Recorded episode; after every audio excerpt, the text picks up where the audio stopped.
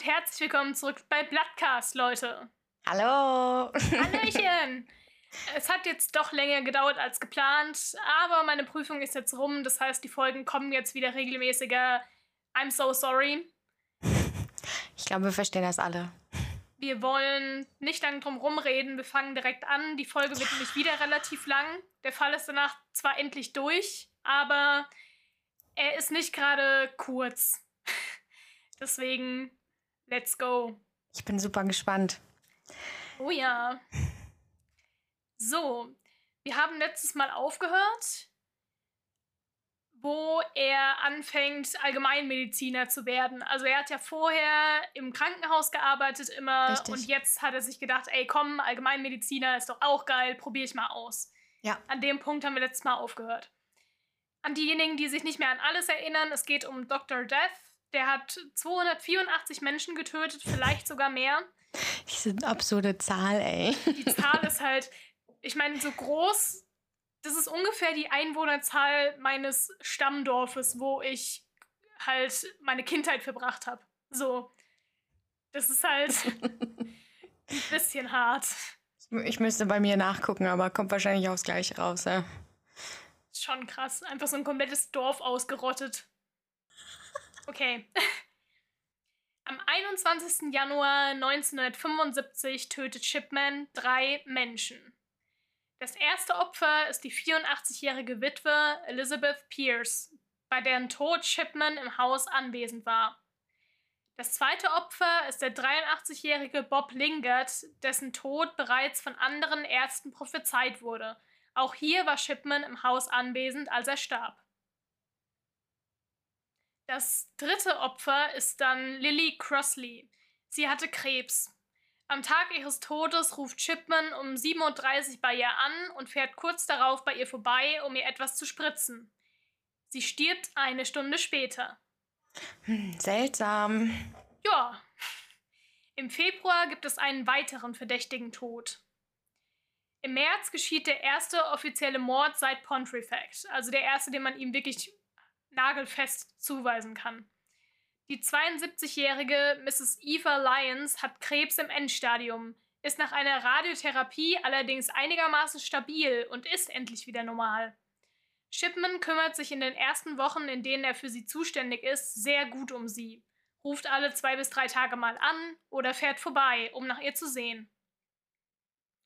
Am Abend ihres 70. Geburtstags kommt Shipman um 23 Uhr bei ihr an. Trotz ihrer Schmerzen hat sie ihren Stolz nicht verloren, trägt eine Perücke im Bett, da sie keine Haare mehr hat. Shipman legt ihr eine Infusion und spricht währenddessen locker mit Evas Ehemann Dick. Als er sich nach fünf Minuten wieder zu seiner Patientin dreht, verkündet er, sie ist tot. Dick erzählt seiner Tochter Norma später, er habe geklungen, als hätte er gerade eben ein Bingo erzielt. Ja, super. Also stell dir das wirklich vor, er sitzt so da, redet mit ihm, dreht sich zu der Patientin um, sagt so, sie ist tot! Bingo! Bingo. Alles richtig gemacht.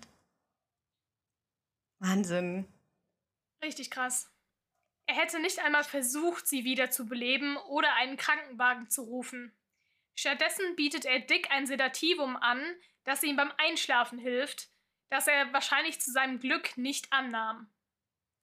Besser ist es. Aber echt. Aus dem Gesetz ist klar zu entnehmen, dass wenn ein Arzt einem Patienten eine Überdosis spritzt, mit der Intention, dessen Leben zu beenden und dies dann auch passiert, handelt es sich dabei um Mord.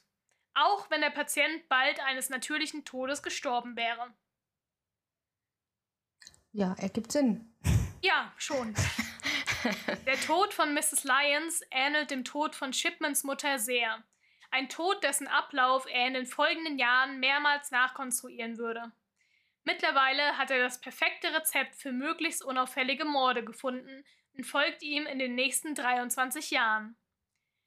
1975 wird er zum ersten Mal auffällig, da er weiterhin eine extrem hohe Menge Pethidin bezieht. Die Polizei unterliegt jedoch dem guten Ruf des Arztes und einigt sich darauf, dass es bei Shipman keine Anzeichen auf Drogenmissbrauch zu finden gibt. Als Fred im Mai vor den Augen seiner Kollegen mehrmals Blackouts bekommt, schöpfen sie Verdacht, dass etwas nicht stimmen kann. Sie machen sich jedoch eher Sorgen, als dass sie hinterfragen, woher diese kommen und sorgen dafür, dass er sich untersuchen lässt. In Halifax bekommt er die Diagnose Epilepsie. Damit ihr das wisst, Epileptiker dürfen damals nicht mehr Auto fahren. Deswegen denken seine Kollegen, dass Shipman nun seinen Job aufgeben muss, weil er muss ja halt schon einen relativ weiten Weg zur Arbeit fahren. Mhm. Da haben sie aber die Rechnung ohne Prim gemacht. Also seine Ehefrau, die ihren Mann von nun an durch die Gegend fährt, wodurch er weiterhin Hausbesuche machen kann. Ja, super. Ja. Wenn man so eine treue Ehefrau hat, passt schon. Ich bin mir gerade nicht mehr. Wusste die das, was der da treibt? Ähm, das ist bis zum Ende nicht so richtig klar. Aber Aha. selbst als sie es offiziell weiß, also als er wirklich verhaftet wird und als gegen ihn halt ermittelt wird, mhm. steht sie immer noch hinter ihm. Sie besucht ihn ja auch weiter im Gefängnis und so weiter und so fort. Und wir wissen ja, wie die beiden sich kennengelernt haben, wie ihre Vergangenheit aussieht. Also die hingen sehr aneinander. Ja. Und er ist ja auch am Ende für sie gestorben, wenn ihr euch daran erinnert. Okay. Also es war eine sehr enge Ehe. In den folgenden Monaten gibt es fünf weitere verdächtige Tode. Einer seiner Kollegen, John Dacre, fängt an, die hohen Mengen Pethidin, die Shipman bei der Apotheke bestellt, zu hinterfragen und fragt bei mehreren Patienten nach, welche sein Kollege ins Register eingetragen hatte. Alle bestätigen ihm mehrmals, dass Shipman ihnen das Medikament niemals verschrieben hätte. Aber es steht so im Register. Das heißt, wohin ist das Zeug? Dacre ruft alle Ärzte zu einem Meeting zusammen und konfrontiert Chipman mit den Anschuldigungen. Dieser bleibt völlig ruhig und gibt zu, dass er das Pethidin für sich selbst nutzt. Seine Kollegen bestehen darauf, dass er sich in Behandlung begibt und nach einem Ersatz für ihn suchen. Fred stimmt ihnen zu und verlässt die Praxis. Er wird in eine Klinik für Drogenabhängige eingeliefert, wo er zusätzlich mit mittelschweren Depressionen diagnostiziert wird. Obwohl seine Venen ein Anzeichen dafür sind, dass er sich wohl bereits fünf Jahre lang Pethidin gespritzt haben muss, behauptet er, dass er dies erst tut, seit er in Todmorden lebt. Dieser Name ist zu Dieser Name, ich komme da auch immer noch nicht drauf klar. Entschuldigung, dass ich so lache. Oh Mann. Okay. Weiter. Ganz ehrlich, als True Crime Fan müssten wir eigentlich irgendwann mal eine Fahrt nach Todmorden machen. So eine Busreise. Einfach so als am Ortsschild auch ein Bild machen oder sowas. Geil. Fände ich super. Er ändert seine Angabe zu den Mengen, die er sich verabreicht hat, aber mehrmals. Die Zahl schwankt zwischen 300 und 700 Milligramm. Am 30. Dezember beendet er die Behandlung, besucht jedoch in den folgenden Monaten weiterhin einen Psychiater, der sicherstellen soll, dass Shipman keine Drogen mehr nimmt. Macht Sinn. Da er nun als arbeitsunfähig gilt, kann die Familie nicht in ihrem Haus in Todmorden bleiben. Prim zieht mit den beiden Kindern für kurze Zeit zurück zu ihren Eltern nach Weatherby. Die neuen Besitzer des Hauses sind völlig erschlagen von dem Chaos, das dort herrscht. Prim, die vorher so penibel darauf geachtet hatte, dass das Haus immer ordentlich aussah, scheint mit der Erziehung ihrer beiden Kinder und dem zusätzlichen Herumkutschieren ihres Mannes überfordert gewesen zu sein und deshalb den Haushalt völlig vernachlässigt zu haben. Kann man voll nachvollziehen. Ja, Mann. Also stell dir mal vor, ich meine, man weiß nicht, wie viele Hausbesuche der so am Tag gemacht hat, aber stell dir mal vor, die fährt den locker halt zwei Stunden durch die Gegend am Tag, hat nebenbei noch Kinder. Wenn es reicht, ja. Ja. Schon krass. Die Familie verschwindet sehr schnell aus Todmorden. Aufgrund der Sympathie, die die Bewohner für den jungen Arzt hatten, haben sie Mitleid mit ihm. Der Arme habe so hart gearbeitet, dass es zu viel für ihn wurde und er deshalb zu Drogen griff. Ja, ist klar. Er hat wirklich hart gearbeitet. 1976 landet Chipman wegen dem Thema vor Gericht, erklärt sich in acht Fällen schuldig und macht darauf aufmerksam, dass 74 weitere Fälle berücksichtigt werden sollten. Er wird in acht schuldig gesprochen und soll jeweils 75 Pfund blechen. Äh, zusätzlich soll er auch Entschädigungen von 58, 78 Pfund zahlen, womit er insgesamt auf 657,78 Pfund kommt. Das Ja. wären heute etwa 2736,36 Pfund, also rund 3145 Euro. Okay, ja, klar. Ähm, ja. Mhm. Das Ganze zahlt er in 50 Pfund Raten ab. Eine ganz schöne Menge, die das Leben der kleinen Familie erneut vor eine schwere Zeit stellt. Als es darum geht, ob er weiterhin als Arzt praktizieren darf, entscheidet man sich dafür, weil er halt laut seinem Psychiater gute Fortschritte macht. Also er darf ab jetzt wieder praktizieren. Okay. Im Alter von 30 Jahren hat Frederick Shipman es also geschafft, seinen Beruf zu behalten und jeglichen Verdacht, dass es abseits von seinem Drogenmissbrauch noch ein viel größeres Problem geben könnte, von sich gelenkt. Yay. Wow. Kann man mal applaudieren. Ja, das ist schon eine Leistung, ne? Also Ja. muss, man, muss man jetzt wirklich sagen, ist schon eine Leistung. Also dadurch, dass er halt zugegeben hat, dass er Drogen nimmt, ist halt alles andere völlig hinfällig. Ja. Ja, ist schon nicht dumm gewesen von ihm. Ja. Er hat Aussichten auf einen neuen Job in County Durham und seine Frau ist weiterhin an seiner Seite. Bei der Southwest Durham Health Authority ist er als Clinical Medical Officer erneut für die Gesundheit der Kinder zuständig. Ew. Ein großer Bonus des Jobs ist die günstige Unterkunft, die der Familie zugewiesen wird. Fred sieht den Job allerdings nur als kurzzeitige Lösung. Er möchte unbedingt wieder als Allgemeinmediziner arbeiten. Bald darauf fällt ihm eine Stellenbeschreibung im British Medical Journey für eine Stelle in Hyde ins Auge. Hyde ist eine Stadt am östlichen Rand von Greater Manchester. Dort beginnt Shipman 1977 in Donnybrook zu arbeiten.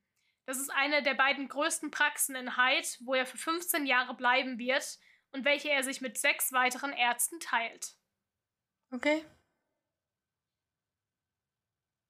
Er ist von Anfang an ehrlich, erzählt seinen Kollegen von seiner Pethidinsucht und seinem Aufenthalt in der Entzugsklinik. Die schätzen seine Ehrlichkeit natürlich sehr und entschließen sich dazu, ihm eine Chance zu geben. Verdammt, ist der klug. Ja, Mann, finde ich halt auch. Fred macht sich schnell beliebt, auch unter den Bewohnern in Hyde. Relativ schnell liegt die Anzahl seiner Patienten bei 2300. Wow. Das ist ganz schön viel. Das liegt daran, dass Shipman sich wirklich um seine Patienten zu sorgen scheint und freiwillig spontane Hausbesuche macht, um nach ihnen zu sehen. Nach einer Weile bemerken die anderen Ärzte, dass Fred sehr unhöflich, reizbar und anspruchsvoll gegenüber seinen Mitarbeitern ist. In der Praxis ist es eigentlich normal, kooperativ zu arbeiten und die Meinung anderer Ärzte einzuholen. Macht auch Sinn, wenn du mit sechs anderen Ärzten in einer Praxis sitzt, ne? Ja. Doch Shipman hält seine Sicht für die einzig wahre.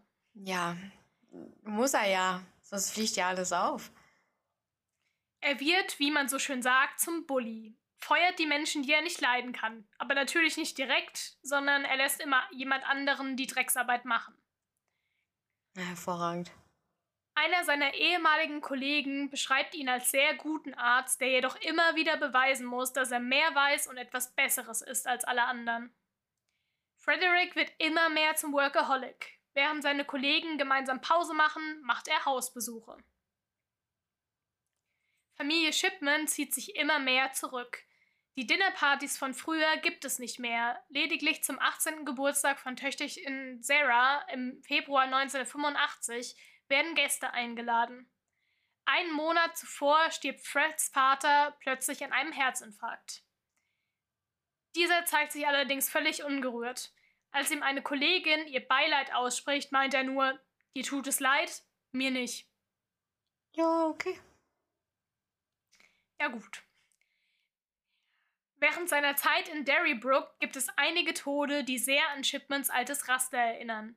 Die Opfer sind alte, alleinstehende Menschen, deren Tode niemanden so wirklich überraschen.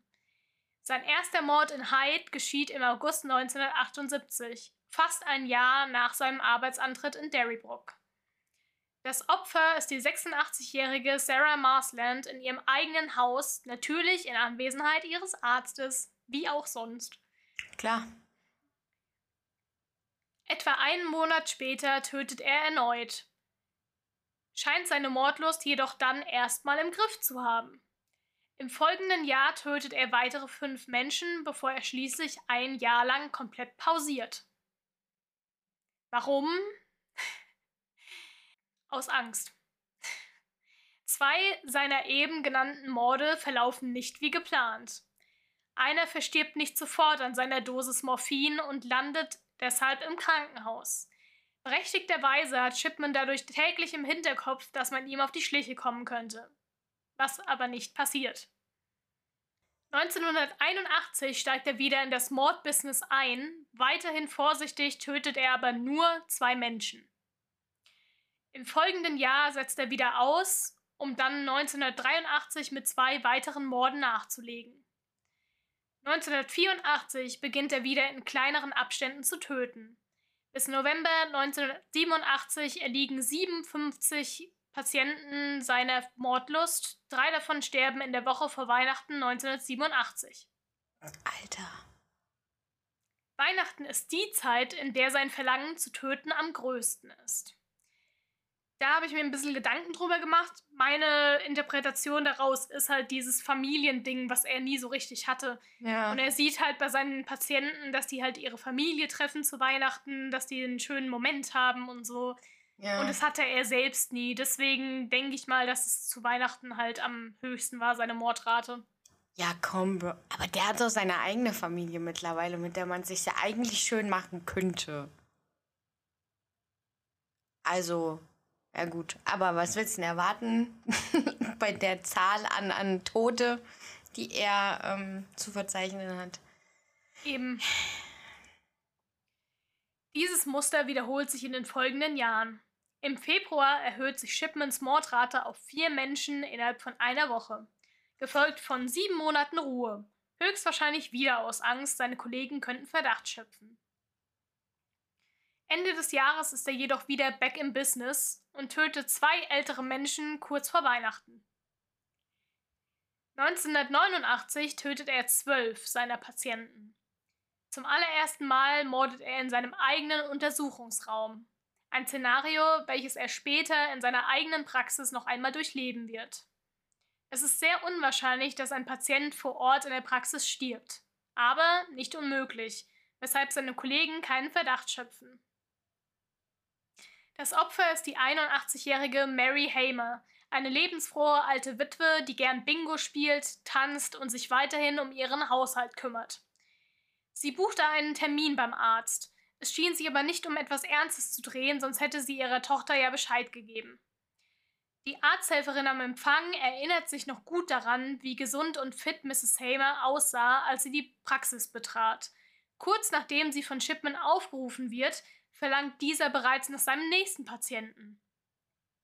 Behauptet, er habe Mrs. Hamer ins Untersuchungszimmer geschickt, um sich freizumachen, was einige Minuten in Anspruch nehmen könnte. Ich meine, die Frau ist 81, das Ja. kann wirklich ein bisschen dauern. Tatsächlich verbringt er die nächste halbe Stunde in Ruhe damit, zwei oder drei Patienten zu behandeln, bevor er letztendlich beim Empf- Empfang anruft, um der Arzthelferin mitzuteilen, dass seine Patientin tot sei. Was? Ihrer Tochter gegenüber behauptet er später, dass die 81-Jährige einen Herzinfarkt erlitten hat, woraufhin er ihr eine Dosis Morphin gegen die Schmerzen spritzt. Dann verlässt er kurz den Raum, um den Krankenwagen zu rufen. Als er zurückkommt, findet er Mary Hamer tot auf. Also angeblich. Diese Aussage widerspricht später der der Arzthelferin, die darauf hinweist, Shipman habe sich nicht einmal die Mühe gemacht, den Krankenwagen zu rufen. Da Mrs. Hamers Tochter allerdings bereits die Aussage des Arztes akzeptiert hat, gibt es keine weitere Autopsie. Wahnsinn. Im Jahr 1989 entfällt sein Weihnacht weihnachtlicher Mordrausch und Fred macht erneut zehn Monate Pause. Wieder kurz nachdem er beinahe bei einem Mord erwischt wurde. Eine Schwester findet den Körper des 85-jährigen Joseph Wilcoxon als dieser noch warm ist und verliert einige Worte darüber gegenüber anderen Kollegen. Genug, um Shipman abzuschrecken. Zumindest vorerst. Bis er 1990 zwei weitere Morde begeht. Zu dieser Zeit plant er bereits, Donnybrook hinter sich zu lassen. 1991 widersteht er seinem Drang zu töten für das gesamte Jahr. Das war jetzt ein Schnelldurchlauf seiner zwölf Jahre in Donnybrook, in denen er insgesamt 71 Patienten umgebracht haben soll. Zusätzlich ist die Rede von 30 weiteren verdächtigen Toten, für die es jedoch keine handfesten Beweise gegen ihn gibt. Also ich bin mir ziemlich sicher, dass wenn man auch die Fälle, wo nicht ganz sicher ist, ob er es war, noch aufaddiert, sind wir locker bei 500 Morden. Ganz ehrlich. Wow. Also so oft wie jetzt einfach gesagt wurde, ja, es gibt da noch 30 weitere verdächtige Morde, ja gut. Ja. Hm. Ja. Vor allem, ich finde es halt so krass, dass er mit so, so total absurden Ausreden wohl halt auch durchkommt. Also gerade bei der älteren Dame jetzt zum Schluss. Junge. Ja. Ich meine, die Leute haben sie gesehen, wie gut sie drauf war ja. und wie gut es ihr ging und er so, yo, Herzinfarkt. Und dann Morphin spritzen oder was? Ja. Also ich bin ja kein Mediziner, aber das klingt für mich völlig falsch. Minimal, ja. Würde ich auch mal so deuten.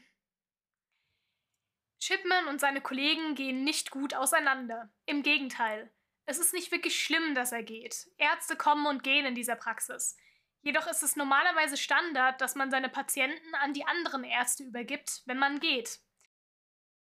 Shipman verkündet jedoch, ein Schlupfloch im Vertrag gefunden zu haben und nimmt seine Patientenliste einfach mit. Dadurch nimmt er seinen Kollegen die Möglichkeit, eine neue Stelle auszuschreiben. Mit einem Arzt weniger sind die Kosten der Praxis trotzdem noch gleich hoch und schwer zu stemmen. Hinzu kommt, dass Shipman einen Anteil der Praxis besitzt, den sie ihm für 23.000 Pfund abkaufen müssen. Um all das noch zu toppen, bringt er die Praxis um zwei Angestellte. So unbeliebt er zum Ende hin teilweise war, einige sind ihm gegenüber weiterhin loyal und glauben an seine Fähigkeiten als Arzt. Alter, ist das überhaupt legal? Jetzt mal abgesehen von den Morden, aber. Was meinst du? Ja, dass du dann einfach die Patienten. Ja, okay, Patienten kannst du schon mitnehmen. Also er hat ja gemeint, er hat irgendwie ein Schlupfloch im Vertrag gefunden. Also es steht scheinbar nirgends, dass du das nicht darfst. Okay. Weil jeder davon ausgeht, dass du so schlau bist, deine Patienten abzugeben, wenn du woanders hingehst. Ja. Ja, wobei weiß ich jetzt nicht. Also wenn jetzt meine Hausärztin woanders hingehen würde, würde ich auch mitgehen.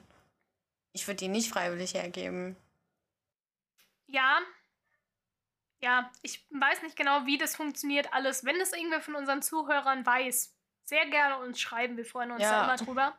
Wobei Deutschland ist ja auch nochmal was anderes, weil du ja freie Arztwahl hast in Deutschland. Ja, natürlich. Aber falls sich da jemand auskennt, gerne her damit. Yes, please. Im Juli 1992 zieht Shipman mit einer zeremoniellen Eröffnung in seine eigene Praxis The Surgery in Hyde, von der ihr übrigens ein Bild auf unserer Instagram-Seite findet. Also ich werde keinen neuen Post machen zu dem Fall. Ich habe schon alle Bilder, die es gab, in den letzten Post gepackt. Und da gibt es auch ein Bild von dieser The Surgery. Anders als Donnybrook handelt es sich hierbei um ein unscheinbares Gebäude zwischen einigen Shops, welches lediglich durch seine grüne Fassade auffällt. Von außen wirkt die Praxis sehr klein, fast jedoch drei Stockwerke mit einem Empfang, einem Sprechzimmer und einem Untersuchungszimmer im Erdgeschoss. Im ersten Stock liegen zwei große Büros, welche von den Schwestern und einem Psychiater genutzt werden.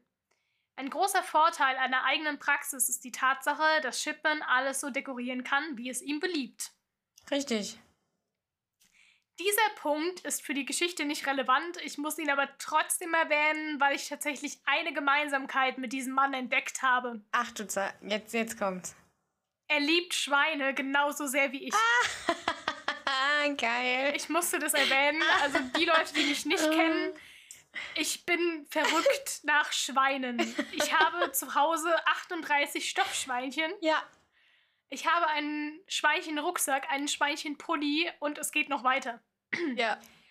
Deswegen ich fand diesen Fact so mitten im Buch einfach so random und witzig, dass ich ihn reinbringen musste. Überall in seiner Praxis hängen Bilder von Schweinen und am Empfang steht ein riesiges Sparschwein. Aber weiter geht's. Die Lage von The Surgery ist nicht schlecht. 100 Meter entfernt von Marktplatz und Rathaus, direkt an der Hauptstraße von Hyde. In all den Jahren, die er dort bis zu seiner Verhaftung arbeitet, tötet Shipman weitere 143 Menschen, fünf davon in seiner Praxis. Alter. Eine davon ist die 82-jährige Joan Harding, dessen einziges gesundheitliches Problem sich auf eine schmerzende Schulter beschränkt. Ihrer Freundin, die im Auto auf sie wartet vor der Praxis, wird erzählt, Joan sei an einem Herzinfarkt verstorben, während man ihren Blutdruck gemessen habe. Hä? Bitte, was? Beim Blutdruck messen. Junge, ich meine, das mit den Herzinfarkten, okay, die können ja tatsächlich plötzlich auftauchen. Es gibt auch Menschen, also gesunde Menschen, die plötzlich einen Herzinfarkt bekommen. Menschen, die irgendwie jahrelang Sport gemacht haben, nie geraucht haben, all das, und die kriegen trotzdem einen Herzinfarkt. Das kann ja immer mal sein. Aber so oft, wie der jetzt den Herzinfarkt vorschiebt, das ist absolut unmöglich. Das ja. muss doch auch mal der Polizei auffallen, so langsam. Ja, so langsam eigentlich schon.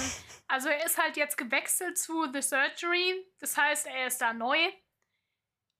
Deswegen schöpft momentan halt noch keiner Verdacht, denke ja, ich mal. Die, die, ja, bringen es natürlich wieder nicht zusammen. Ja, weil sie da keinen Zusammenhang sehen. Jetzt, wo Shipman sein eigener Boss ist, steigen seine Arroganz und sein Selbstbewusstsein ins Unendliche. Bei Fortbildungen unterbricht er regelmäßig die Sprecher, um sie zu korrigieren. Er entwickelt einen Gottkomplex, fühlt sich, als stehe er über allen anderen. Seine Patienten sehen zu ihm auf und bestätigen ihn dadurch. Na super. Und wenn er sie nicht gerade tötet, behandelt er seine Patienten sehr gut. Wollte ich nur so nebenbei erwähnen. oh. Er verschreibt im Gegensatz zu anderen Ärzten auch gerne mal die teureren Me Medikamente, die ihn persönlich mehr kosten, wenn er bemerkt, dass dies nötig ist.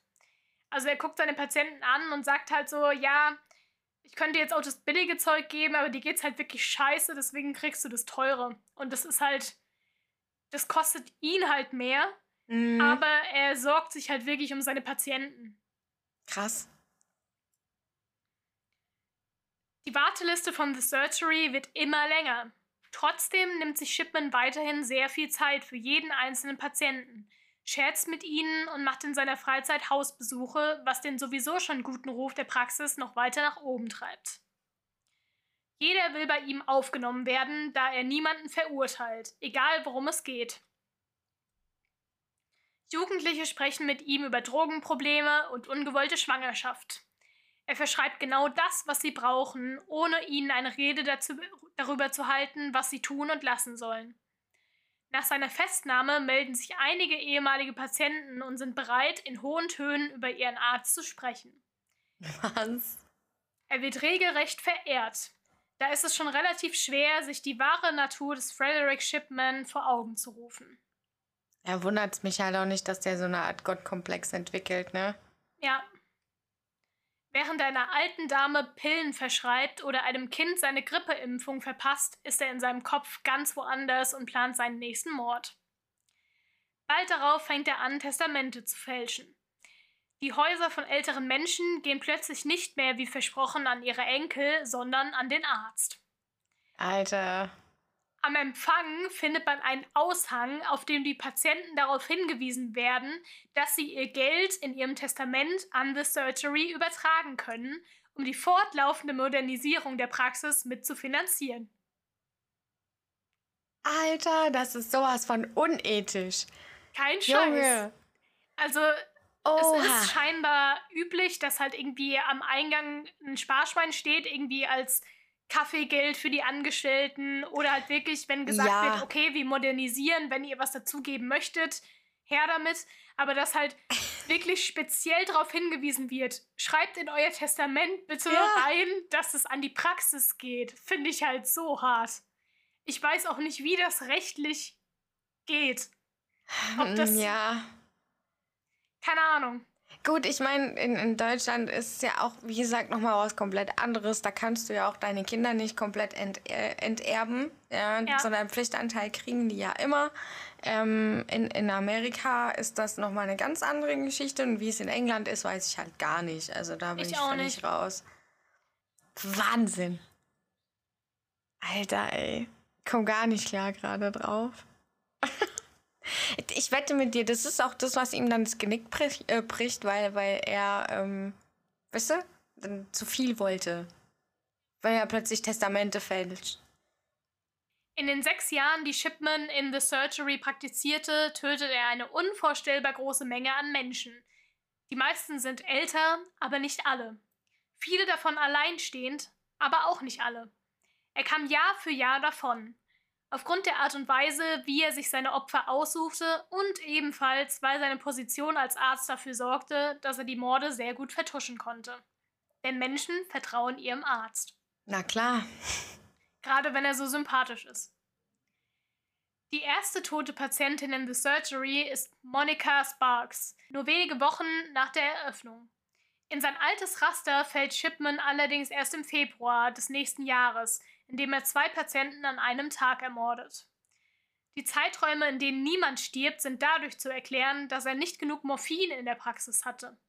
Seine Bestellungen des Medikaments während seiner Zeit in der Praxis lässt sich heute noch genau nachvollziehen. Zwischen Februar und August bestellte er 14 zusätzliche Ampullen und ermordet in diesem Zeitraum 13 Patienten. Einige Dosen klaut er außerdem von verstorbenen Patienten, die das Morphin als Schmerzmittel zu Hause haben. Alter. Naja, fällt's nicht so auf, ne? Nee, Ja. halt gar nicht, weil das Zeug ist ja auf die verschrieben und ob die das genommen haben oder nicht, kann man ja nicht nachvollziehen. Richtig. 1994 tötet er elf Patienten. 1995 und 1996 sind es jeweils 30. Alter. Shipman wird immer strategischer mit seinen Morden. Zum Beispiel dreht er die Zentralheizung in den Häusern seiner Opfer so hoch, dass der Todeszeitpunkt bei der Autopsie nicht mehr genau bestimmt werden kann. Wow. Smart. Richtig smart einfach. Okay, das ist echt smart. Es ist leider nicht möglich, die Geschichten aller seiner Opfer nachzukonstruieren. Allerdings gibt es einige spezielle Fälle, zu denen mehr bekannt ist. Zwischen 1996 und 1997 tötet er beispielsweise zwei gut befreundete, benachbarte Ehepaare innerhalb weniger Monate. Finde ich halt auch krass. Also er tötet erst den Mann, dann dessen Frau und dann ein paar Monate später halt das Ehepaar nebenan. Ist halt auch. Und da will man mehr erzählen, das ist nicht aufgefallen. Ja. 1997 starben 37 Patienten durch seine Hand. Bevor er 1998 endlich festgenommen werden konnte, tötete er noch weitere 18 Menschen in diesem Jahr. Doch wie kam seine über Jahre so gut aufgebaute Fassade zum Einstürzen? In unmittelbarer Nähe der Surgery eröffnet eine weitere Praxis namens Brook Surgery. Wenn ein Verstorbener eingeäschert werden soll, ist es in England so, dass man immer zwei Unterschriften von zwei Ärzten braucht, um die Papiere dafür zu unterzeichnen. Die Ärzte der Brook Surgery unterschreiben also die Papiere von Dr. Deaths Patienten. Anfangs ist es noch ein Running Gag, wenn ein Kollege in die Praxis kommt, um, um eben dies zu tun. Oh, noch einer von Chipman. Oder wie, nicht noch einer von Freddy, scherzen sie in den ersten Wochen. Doch Debbie Messi entschließt sich, das Thema mal in einer ernsten Runde anzusprechen. Eine ihrer Ansprechpartnerinnen ist Linda Reynolds, der Shipman bereits verdächtig vorkam. Sie hatte nämlich mitbekommen, dass er häufig anwesend ist, wenn seine Patienten sterben, was halt im Sinne von Hausärzten extrem selten ist. Ja. Gerade wenn er halt so unglaublich viele Patienten hat. Ihre Kollegen versichern ihr aber, dass das mit Shipmans einfühlsamer Natur und seinen dadurch begründeten Hausbesuchen zusammenhänge. Aha. Macht Sinn. Klar. Logisch. Dass er halt genau in dem Moment genau in diesem Haus ist. Ja, Richtig. Genau. Also es spielt auch keine Rolle, ob die vor Ort sind oder er vor Ort ist. Es bleibt trotzdem komisch. Natürlich. Als die gewohnte Anzahl zur Unterzeichnung der Papiere von einem in zehn Tagen rapide ansteigt, ist sie sich sicher, dieser Arzt tötet seine Patienten.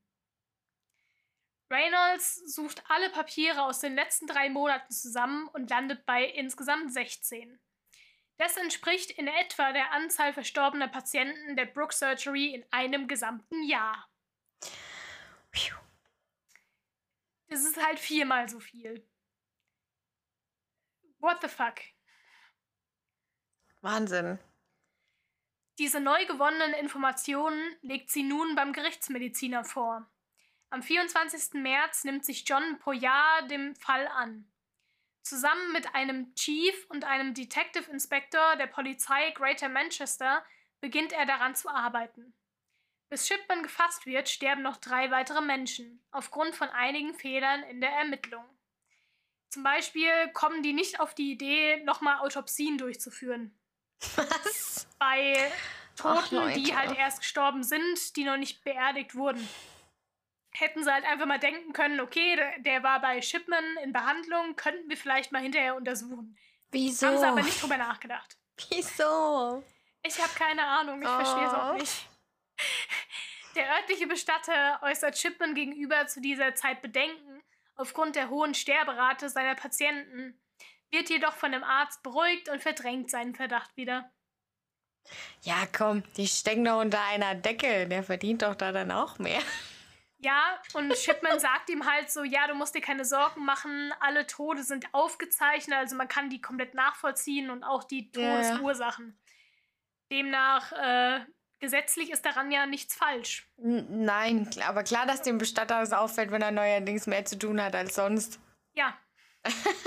also nicht, dass es für ihn an sich scheiße wäre, so, aber schon komisch. Ich stelle stell mir das dann so wirklich vor, wenn, wenn dann wieder so eine neue, so, ah, hallo, Mr. Shipman, na, wen bringen Sie mir da? So fünf neue reingeschoben, weißt du? Junge, Ich kann mir okay. wirklich vorstellen, dass sie so langsam Best Friends werden, einfach so von wegen so, ja, ne? Makaberes Bild auf jeden Fall. oh. Bei seinem vorletzten Mord am 10. Dezember 1977 unterläuft Shipman ein folgenschwerer Fehler. Kurz nach Bianca Pomfrets Tod ändert er einige Einträge in der Krankenakte, inklusive einem angeblichen Herzfehler, der ihren Tod herbeigeführt haben soll. Aua. Ohne zu beachten, dass der Computer die Zeit der Änderungen speichert. Ja, das ist halt dumm. So kann also im Nachhinein genau nachvollzogen werden, dass er die Einträge gefälscht hat, um seinen Mord zu vertuschen. Später werden immer mehr Fälle bekannt, in denen er genau diesen Fehler ebenfalls begangen hat. Es ist nämlich ähm, relativ öffentlich gewesen, dass der wenig Ahnung von Computern hatte. Demnach war er in der Materie nicht so drin, dass er so weit gedacht hätte, dass sowas abgespeichert wird und nachher nachvollziehbar ist. Ja. Sechs Monate später begeht Frederick Shipman seinen letzten Mord an Kathleen Grundy. 14 Tage nachdem ihr Körper für eine erneute Autopsie ausgegraben wurde, praktiziert der Arzt weiterhin. Noch immer ist seine Praxis voll von Patienten, die seine Aufmerksamkeit benötigen. Bis zum Ende schart er seine Schäfchen um sich und selbst nach seiner Festnahme gibt es einige, die für ihn ihre Hand ins Feuer legen würden.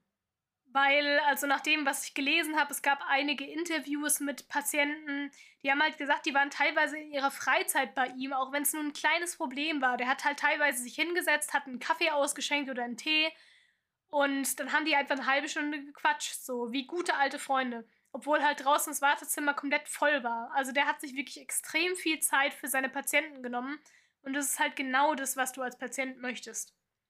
Mm, ja, das stimmt. Also wenn ich einen Arzt hätte, der halt wirklich sich denkt, so, okay, ach, wir haben nur noch eine halbe Stunde, egal, machen wir eine Stunde draus. Wenn du so viele Probleme hast, hau raus. Ja. Das ist halt schon geil. Das stimmt, das stimmt. Wie wir vom Beginn der ersten Folge bereits wissen, konnte Shipman anhand von Miss Grundys gefälschtem Testament endlich dingfest gemacht werden. Kurz zur Auffrischung eurer Erinnerungen. Es war ja so, dass er die Unterschriften von zwei Zeugen und ihre Unterschrift gefälscht hat. Und letztendlich waren ja nur seine Fingerabdrücke auf dem Testament zu finden, aber nicht die der anderen Leute, die unterschrieben haben sollen. Das war sein Fehler. Am 7. September 1998 wird Frederick Shipman für 15 Morde und Fälschung angeklagt. Die Gerichtsverhandlung startet dann am 5. Oktober. Im Laufe der Zeit werden Muster in Shipmans Verhalten immer deutlicher. Fehlendes Mitgefühl, sowohl für die Patienten als auch für ihre Verwandten, unterlassene Hilfeleistung in mehreren Fällen, in denen er vorgab, den Rettungswagen verständigt zu haben. Man kann aber nie nachvollziehen, dass irgendein Anruf Richtung Notdienst aus seiner Praxis gemacht wurde oder von Ja. seinem Telefon. Ja. Also es gibt keine Beweise dafür, dass irgendwie hinterlegen könnte, dass er das gemacht hat. Deswegen geht man von aus, er hat es nicht gemacht. Und seine Angestellten haben ja auch gesagt, er hat sich halt nicht mal die Mühe gemacht, noch irgendwo anzurufen. ja. Ein weiterer Punkt, der aufkommt, ist sein Horten von Morphin auf Kosten seiner Patienten. Shipmans Charakter ist ebenfalls wenig hilfreich vor Gericht. Seine Arroganz wirft kein gutes Licht auf ihn. Genauso wenig wie die Tatsache, dass er seine Aussagen immer wieder ändert und neu erfindet. Na, hervorragend. Am 31. Januar wird er in allen Punkten der Anklage schuldig gesprochen. Er bekommt 15 Mal lebenslänglich plus vier Jahre für die Fälschung des Testaments, ohne jegliche Aussicht auf Bewährung. Zu Recht. Ja. Und im Laufe der Jahre gesteht er halt immer mehr Morde, bis er sich halt selbst umbringt. Das, die Story kennt ihr aber schon, deswegen werde ich nicht nochmal wiederholen. Ja. Aber ja, die Anzahl von 284 sind die Morde, die er gestanden hat. Mhm. Dadurch, dass er sich dann aber umgebracht hat, wissen wir nicht, wie hoch die Zahl wirklich ist. Deswegen, die könnte wirklich auf 300 bis 500 hochgehen eigentlich. Ich google gerade, was, ähm, was lebenslang in England ist. Ja, mach das mal. So, das müssten auch 25 sein. Also 15 mal 25. 375 Jahre. So. Pl- Plus nochmal die 4, ne? Also 379. Das ist eigentlich noch zu wenig für seine Anzahl an Morden. Er hat ja nur für die 15 Morde das bekommen. Also eigentlich hätte er 284 Mal lebenslänglich kriegen müssen. Eigentlich schon, aber letzten Endes kannst du ja eigentlich lebenslänglich nicht doppeln, weil wenn er tot ist, ist er tot. Ja, natürlich. Wir haben ja auch, wir hatten ja auch Fälle vorher, wie jetzt in Mexiko bei Juana Barraza, ja. mit einer unglaublich hohen Anzahl an Jahren. Also, das ist eh strange, aber Ja. Gut, das war der Fall Dr. Death. Dr. Death aus England übrigens. Es gibt noch viele weitere, die den Namen tragen aus anderen Ländern, aber das ist der bekannteste. Ja, vermutlich auch der mit den höchsten, mit der höchsten äh, Mordrate. Das weiß ich nicht. müsste man mal, müsste man mal vergleichen. Ja. Ja, ich kann mich nur noch mal äh, zu dieser absurden Zahl äußern, die, die da zustande gekommen ist über die Jahre hinweg. Also, das ist ja wirklich. Pff, Da, da müsste doch jeder Dulli eigentlich draufkommen, ne? Ja, Aber da merkst du halt auch. wieder, wie, wie, wie die Leute halt nicht zusammenarbeiten. Also, Ja. ja. Wahnsinn. Beziehungsweise wie verdammt gut er darin war, alles zu vertuschen, was er Ja. gemacht hat. Ich meine halt auch die Idee am Ende mit den Heizungen hochdrehen und sowas, wo ich mir Ja. dachte, Alter, wenn du nicht so ein verdammtes Arschloch wärst, würde ich dir gratulieren. Ja, wirklich. Das ist halt so schlau. Ich glaube, wären die im Krankenhaus einfach mal dran geblieben, weil die ja dann schon irgendwie den, den da irgendwie schon so das Gefühl hatten, oh, das ist aber irgendwie verdammt hoch. Und irgendwie Ja. ist der immer dabei. Aber so Ja. richtig gemacht haben sie ja dann auch nichts. Und, Nee, gar äh, nichts. Deswegen, du hast ja letztes Mal schon gesagt, es sind alle drumherum ein bisschen Mitschuld. Ja, Weil so viele Momente gab es, wo man hätte sagen können, okay, irgendwas stimmt da nicht. Und es hat so lange gedauert, bis mal eine Ärztin gesagt hat, okay, ich gehe mit dem Scheiß jetzt vor Gericht. ja. Halleluja für diese Frau, ganz ehrlich. Ja, wirklich. Also, Shoutout. Die hat wenigstens mal ein bisschen mitgedacht. Ich weiß halt nicht, ob, ob man sich dann auch gerne, weil, weil, ich meine, sich das vorzustellen, dass jemand so unglaublich viele Menschen umbringt, dann, dann versteckt man sich doch, glaube ich, lieber hinter dem Glauben an, an diese Person, weil die ja so, ein, so eine hohe ähm, Stellung in, in der Gesellschaft hatte. Also gerade auch dort, wo diese Praxis war. Also die haben den ja alle scheinbar geliebt des Todes. Klar, ich meine, ähm, der, der hat sich super gekümmert, aber letzten Endes haben wir ja jetzt auch gehört, das war alles nur Show. Mhm. Weil Mitleid also, empfindet er ja nicht. Show glaube ich nicht so wirklich. Also er hat viele Menschen umgebracht. Aber wenn du bedenkst, er hatte halt in dieser einen Praxis, wo er vorher seiner eigenen war, hatte er 2300 Patienten. Ja. Ähm, und der ist trotzdem auch bei Leuten, die er nicht umbringen wollte, ist er noch freiwillig in seinen Pausen, in seiner Freizeit halt zu Hausbesuchen gefahren. Ja. Also ich glaube schon, dass der an sich ein guter Arzt war ähm, und der auch wirklich sich um die Leute gesorgt hat. Sonst hätte mhm. er auch, er hätte das ja auch nicht machen müssen, dass er sich teilweise eine Stunde lang mit jemandem in ein Zimmer setzt, obwohl die Person nicht wirklich viel hat. Richtig. In der Zeit hätte er andere Patienten verpflegen können. Ja. Deswegen, also ich denke schon, dass an sich er einen kleinen, guten Gedanken dahinter hatte. Mhm. Will ich ihm nicht absprechen. Aber man muss halt wirklich drüber nachdenken, dass er halt teilweise wirklich da saß, einem Kind eine Spritze gegeben hat, mit dem gescherzt hat, das Kind beruhigt hat und sowas. Und gleichzeitig in seinem Kopf hat er schon drüber nachgedacht, okay, die Oma von dem Kind ist auch bei mir Patient, die könnte ich nächste Woche killen, so. Die passt gerade so gut in den Zeitplan rein. Genau. also das ist irgendwie, ist ein schwieriger Fall. Ich habe mal ein bisschen rumgefragt. Also mir ging der Fall sehr nah an sich. Mhm. Ich bin da eh so ein bisschen, ich habe so ein bisschen Phobie vor Ärzten. Da hast du ja genau den richtigen Fall gewählt. ja, also der Fall hat es nicht besser gemacht. Ähm, demnach ging mir der Fall auch sehr nah, gerade auch in der ersten Folge, diesen, diesen Moment mit dem Kind. Ja. Wenn du dich daran erinnerst, wo halt Shipman der Mutter den letzten Moment mit ihrer Tochter geklaut hat, so. Ja. Ähm, sowas ging mir halt extrem nah. Ich habe aber ein bisschen rumgefragt und scheinbar war es leichter für die Leute, diesen Fall zu hören, weil es halt nicht so brutal ist in dem Sinne. Richtig, ja, weil er ja jetzt nicht ähm, wirklich Gewalt anwendet, sondern er ja. spritzt ja immer nur irgendwas. Genau. Deswegen ist kann ich an sich nachvollziehen, aber fand ich mal interessant zu hören, weil mir ging der Fall halt gerade deswegen so nah, weil es halt einfach ein Arzt ist, dem die Menschen vertrauen. Ja. Wie war es bei dir so? Mm, ja, also klar, das mit dem Kind war sau heftig auf jeden Fall, aber ich glaube, dieser, ich kann nur noch mal wiederholen, diese Zahl ist für mich so absurd, dass, dass mhm. mein Kopf das gar nicht so richtig realisiert. Also der kann irgendwie gar nicht so richtig äh, begreifen, was hat dieser Mensch da eigentlich gerade fabriziert. Also das heißt, gerade ja. ist natürlich schon länger her, aber pff, ja, also ich glaube tatsächlich, die Art und Weise, wie er sie alle umgebracht hat, dämpft das Ganze ein bisschen ab, weil da halt nicht so eine krasse Gewalteinwirkung ist. Also da steckt nicht diese Wut dahinter, die sonst so viele haben. Ich glaube, der war nicht wütend, sondern der hatte einfach nur Bock, Leute zu killen. so komisch, ja, wie es klingt. Was schlimmer ist, weiß ich jetzt nicht. Eh auch nicht. Aber ja, so Leute, das war jetzt der erste Fall, den ich von euch vorgeschlagen bekommen habe. Ich bedanke mich nochmal sehr dafür. Ich hatte ja. den ja auch die ganze Zeit auf dem Schirm. Also wir pflegen tatsächlich eine Liste mit verschiedenen Fällen, die wir auch immer ergänzen, wenn uns jemand Neues irgendwie auffällt. Aber ich habe den dann vorgezogen, weil er halt gewünscht wurde. Und ich bin sehr dankbar, dass ich den jetzt früher gemacht habe. Das ist ein sehr umfangreicher Fall. Ich kann auch immer noch dieses Buch empfehlen, was ich euch nochmal verlinken werde.